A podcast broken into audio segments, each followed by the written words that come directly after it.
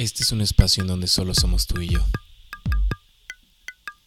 Un espacio donde tú y yo compartimos nuestra vida. Yo soy Pablo. Yo soy Natán. ¿Estás listo?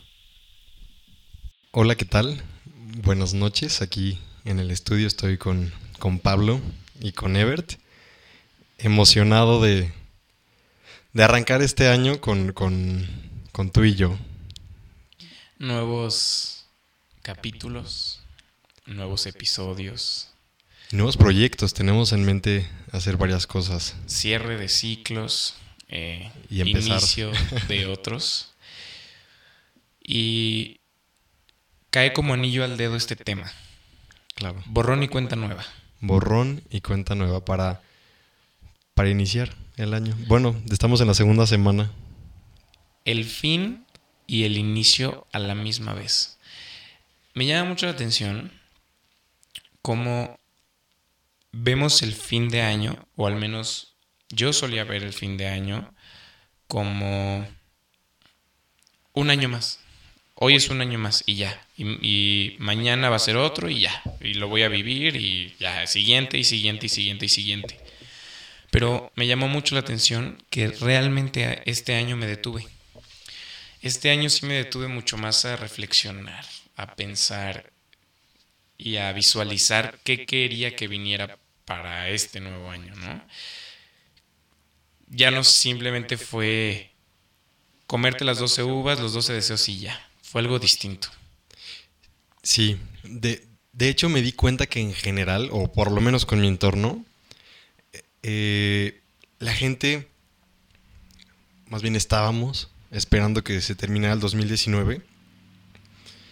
Mm, para, sé que para mucha gente fue un año complicado, pero tanto en redes sociales como en comentarios de, de amigos, me di cuenta que 2020 viene muy lleno de esperanza.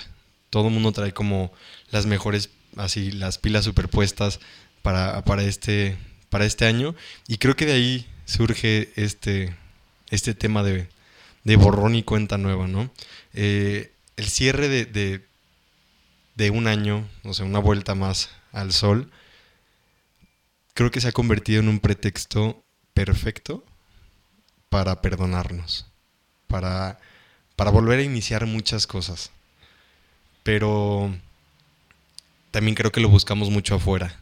Creo que estamos, estamos buscando ese borrón y cuenta nueva eh, de un amigo, ese borrón y cuenta nueva de, de un trabajo, de alguna decisión, de...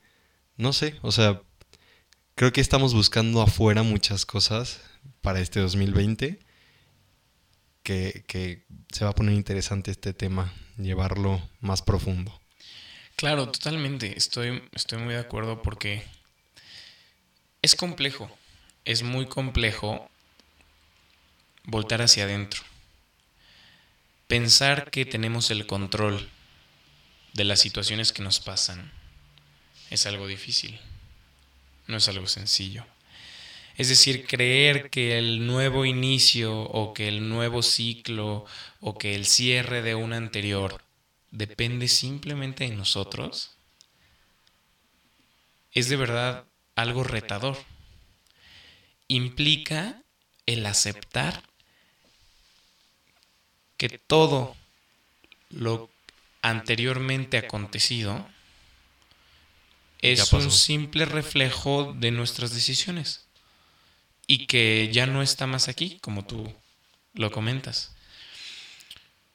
A mí me encantó el inicio de este año. Este año fue el que acaba de pasar y este que está comenzando es es y fue y ha sido increíble, lleno de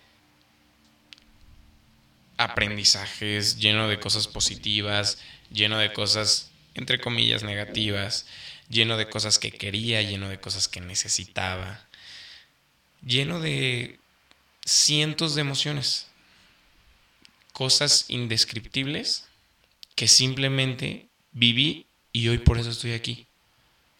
Claro, no, nos van nos van formando y en lo personal o sea, ahora que pienso como lo que decías de, de un cierre y un inicio, que es como una muerte y, y- nacer y ciclos, que son círculos que termina y vuelve a empezar.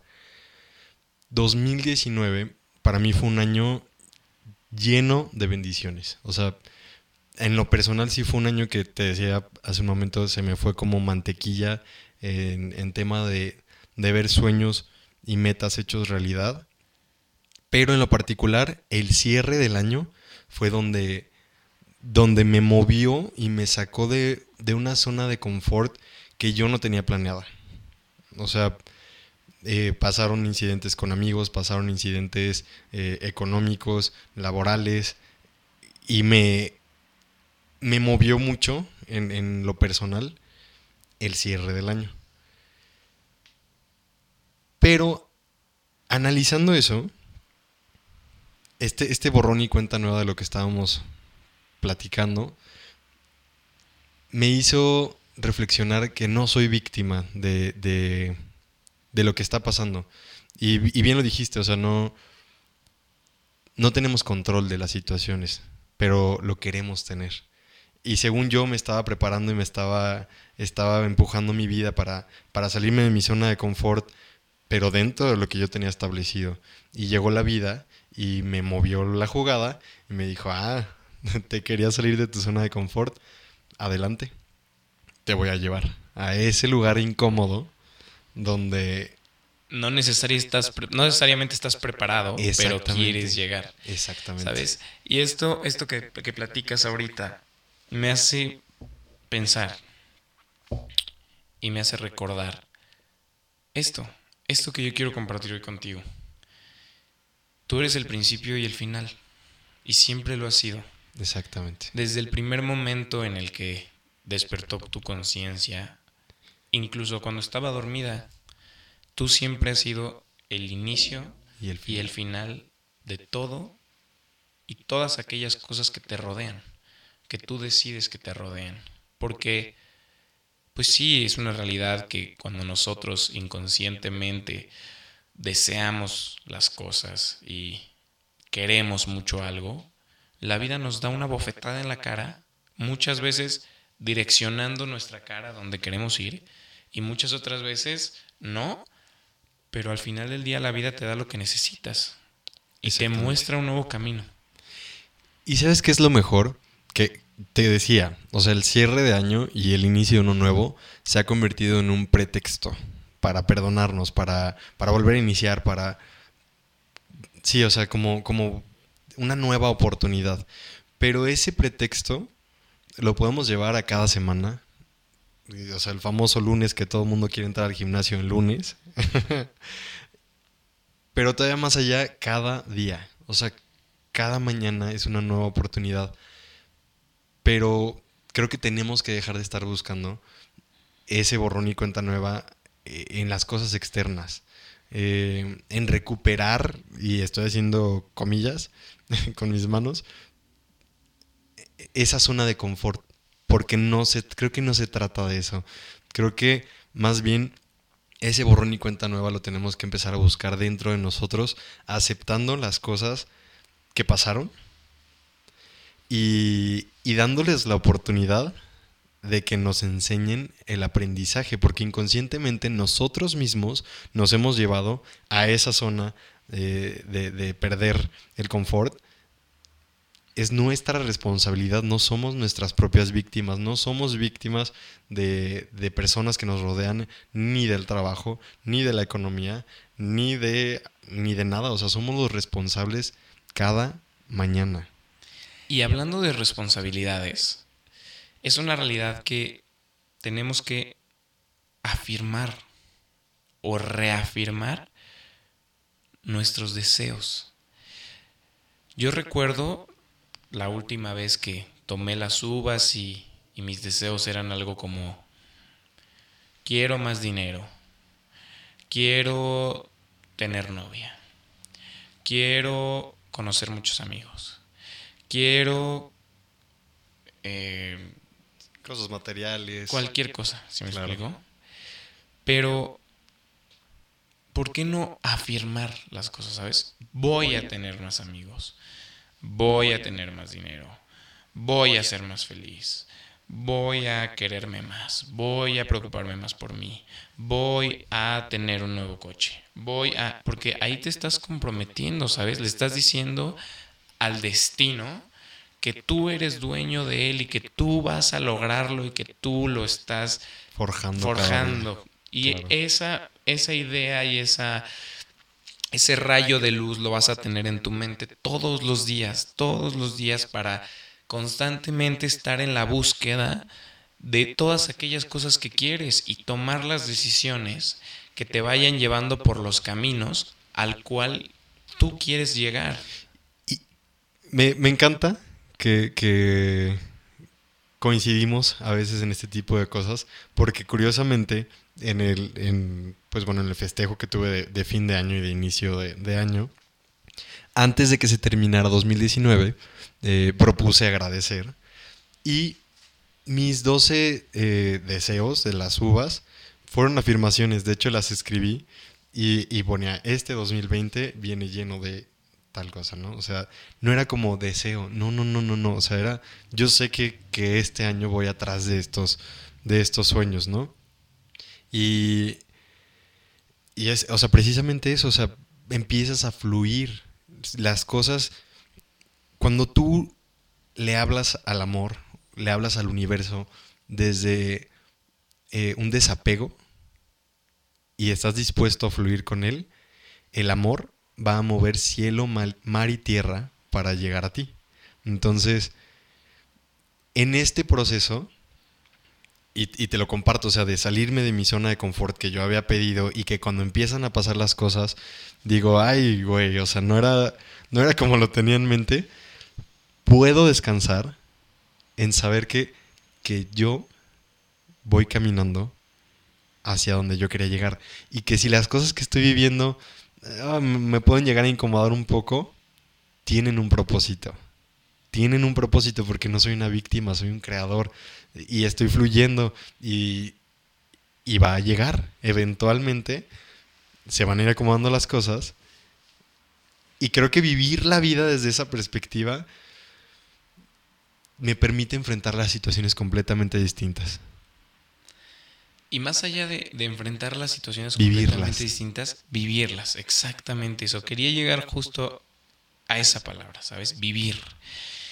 Hace poco eh, leía el segundo, segundo, tercer capítulo de mm, El laberinto de la soledad de Octavio Paz. Y bueno, entre muchas cosas, Octavio Paz se especializó en analizar a los, a los seres humanos, específicamente a los mexicanos y muchas de sus costumbres, muchas de sus, hábitos, sus maneras de, de ser y de pensar, etcétera, ¿no? Y más allá de lo que representa el mexicano o no, ¿a qué voy con este tema de borrón y cuenta nueva? En el segundo o tercer capítulo, Máscaras Mexicanas se llama, él habla de cómo es la relación entre la vida y la muerte. De que vivir las cosas te permite morir en la manera en que viviste. Vivir tu vida, vivir El presente. el vivir el presente a niveles conscientes inexplicables de- estar de consciente de, la muerte. te permite morir a niveles inexplicables. Entonces, él habla que, por ejemplo, te voy a poner un ejemplo. La muerte de un mexicano famoso, supongamos que Juan Gabriel. La muerte de Juan Gabriel fue trágica. A todos les dolió la muerte de Juan Gabriel, todos, todos reflexionaron acerca de su muerte y supieron que se fue un grande, porque siempre se vio a Juan Gabriel vivir, siempre se le vio disfrutar de lo que hacía. Todos supimos que él murió por lo que había vivido. Él ya había vivido lo que tenía que vivir. Él ya había gozado la vida, sus canciones, sus letras, sus pensamientos, su vida. Y es por eso que hoy lo seguimos recordando. Claro. Porque su mente, su muerte, fue tan significativa como su vida. Es por eso que yo, a todos los que estamos aquí, tú que me escuchas, te invito a reflexionar acerca de qué es eso que estás viviendo hoy por aquello que estás dispuesto a morir. Y no me refiero a una cuestión de suicidio o a una cuestión de creer que te vas a morir mañana o que te vas a sacrificar. Exactamente. ¿Qué es aquello que tú, si pudieras, un día antes de morir, estarías orgulloso de haber hecho durante toda tu vida? E, es que creo que estás tocando un punto importantísimo, porque vamos por la vida como, como pensando que la, que la tenemos garantizada, que como si yo supiera que voy a llegar a los 90 años, ¿no? Y, y ahorita tengo chance de echar la hueva y de, y de postergar y de no hacer y de juzgar y de, de sentirme... Y no, creo que esa conciencia de, de, de, que la, la, fecha de causidad que tenemos como personas la tenemos abajo del cráneo y no la podemos ver, ser consciente de eso nos, nos lleva a vivir todos los días en el presente, a, a entregarte. Venía, o sea, lo leí también en el de Cuatro Acuerdos que, es un libro ya muy conocido y, que vale oro, entregarte, o sea, dar lo mejor de ti, dar el 100, 200% de, de, de ti en lo que estés haciendo. Te permite disfrutar y vivir los momentos, no importa cuál sea, ¿no? Aún, esta experiencia de salir de, la zona de confort, eh, aún esta experiencia de pensar que, que tenía que buscar un borrón y cuenta nueva en las situaciones, esta conciencia de vivir el presente al 100%, el otro día platicaba con una amiga y me decía, yo creo que bañarte en conciencia hace que agarres el jabón y sepas que estás agradeciendo tu cuerpo, que lo estás limpiando y que lo estás preparando para un nuevo día. Pero ¿qué hacemos? Estamos en la regadera y estamos cantando y estamos pensando en todo lo que tenemos que hacer y si ya se te hizo tarde, eh, estás como Malcolm confundiendo el rastrillo con el cepillo de dientes. Es hasta una meditación vivir en ese presente y disfrutar cada cosa que estemos haciendo. Exacto.